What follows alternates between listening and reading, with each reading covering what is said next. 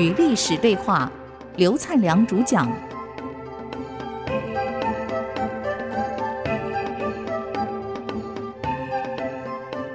这里是 IC 之音竹科广播 FM 九七点五，您所收听的节目是《与历史对话》，我是刘灿良。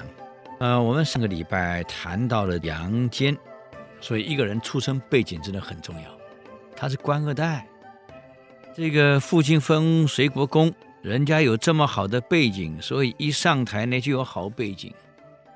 我们常很羡慕人家官二代、富二代，什么出生背景这么好，我们为什么没那么好的机会？你看看杨坚在这样好的背景，有父亲的庇荫，十四岁就进入政坛。成为首都京兆尹，这个相当于台北市市长的这个办公室主任了。十五岁就被授予善计常侍、狙击大将军。你看到狙击大将军在古代，人家多少战功啊？人家十五岁、十六岁就当了标记大将军，不到二十岁已经是几个省的长官了，类似于当时。老总统还在大陆的时候，封了所谓的东南行政长官，就几个省都归你管了。这个时候他还不到二十岁。那么我们上礼拜讲杨松的好朋友呢，原来是他的上司，后来变成了好朋友，因为救过他嘛，就变成八拜之交，就把女儿配给了杨坚，就后来独孤氏。那么这个当时宇文邕还继位前的宇文护啊。不晓得什么原因，反正对杨坚是怎么看怎么不顺眼，总认为这孩子将来会造反，将来一定会背叛，搞不好会篡位，所以好几次想加害他。那么还好啊，因为他父亲杨忠的关系，将领们对杨家很照顾，所以大将军像侯福、侯寿等人就一再袒护杨坚，保护了他。可是杨忠死了以后。杨坚的保护伞没有了，他接着父亲成为随国公。那宇文护呢，就借这个机会想铲他，他运气真的很好。他跟周武帝宇文邕关系良好，宇文邕又又很喜欢杨坚的女儿，就把杨坚的女儿配给了自己的儿子，变成了太子妃。那么有一次。也是他们宇文家的齐王叫宇文宪，跟周武王跟那个宇文邕说：“这个杨坚这个人，我怎么看他相貌就是不一样。当年宇文护在的时候，老是要除掉他，就怕他有异心。我现在是齐王哎，皇亲国戚哎，我每次看到他，这个历史原文是这样记哦：诚美见之。”不觉自私，恐非人下，请早除之。他说：“我呀，身为个王储、王家的人，每次见到杨坚，我就很不自在，我还会紧张，因为他长得真的很有威严。我怎么看他绝对不是一般人。皇上，我认为你早点把他铲掉。而且杨坚这家伙好像长得有点反相。”我怎么看都会给我们宇文家带来祸害。这个宇文邕一听，哎，他能做什么？是我来决定的。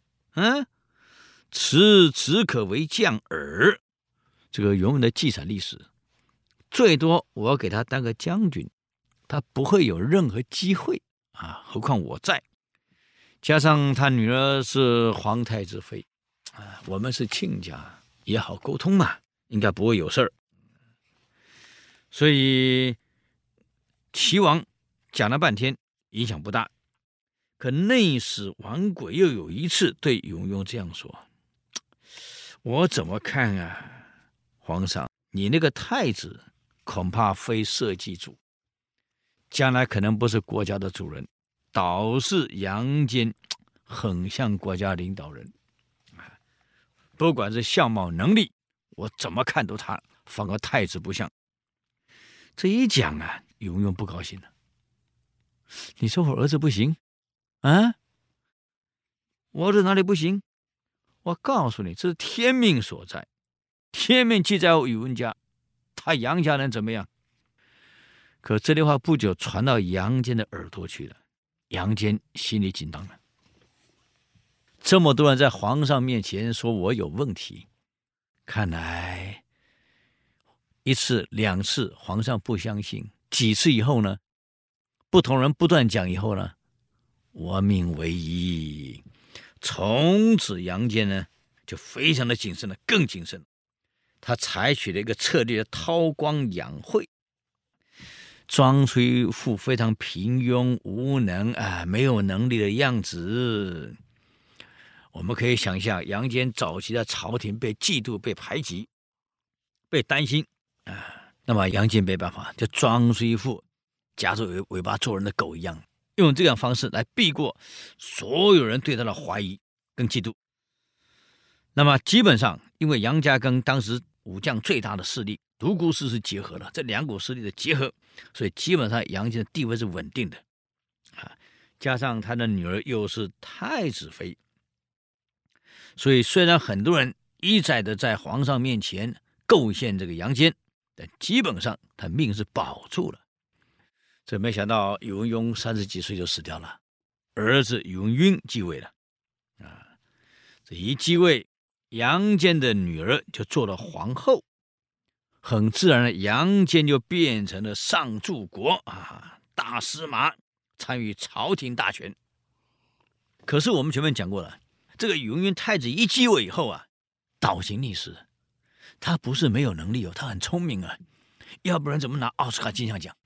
在父亲面前演戏演的是惟妙惟肖。哎呀，这孩子又能力又乖又温文儒雅，哪想是装出来的啊？因为他怕他父亲把他给废了。等到一当上皇帝，居然骂父亲：“你死的太晚了！”你看看，上个一礼拜我们提过这一点了。所以继位后，马上严刑毕露，那个烂行为就出来了。每天沉迷在酒色里面，根本就不办事儿。很快的，在朝廷中，皇上的威信没有了。群臣一看，哎，怎么又是个烂皇帝呀、这个时候，杨坚认为机会来了。为了总揽大权，他开始结交所有大臣，准备取而代之。但是你别以你以为太子宇文赟虽然是好色、酒色沉迷在里面，可他不是呆子啊！他怎么看杨坚都有问题。虽然是岳父，但怎么看你行为好像有问题？怎么有问题呢？哎，我们休息一下，等会儿再回来与历史对话。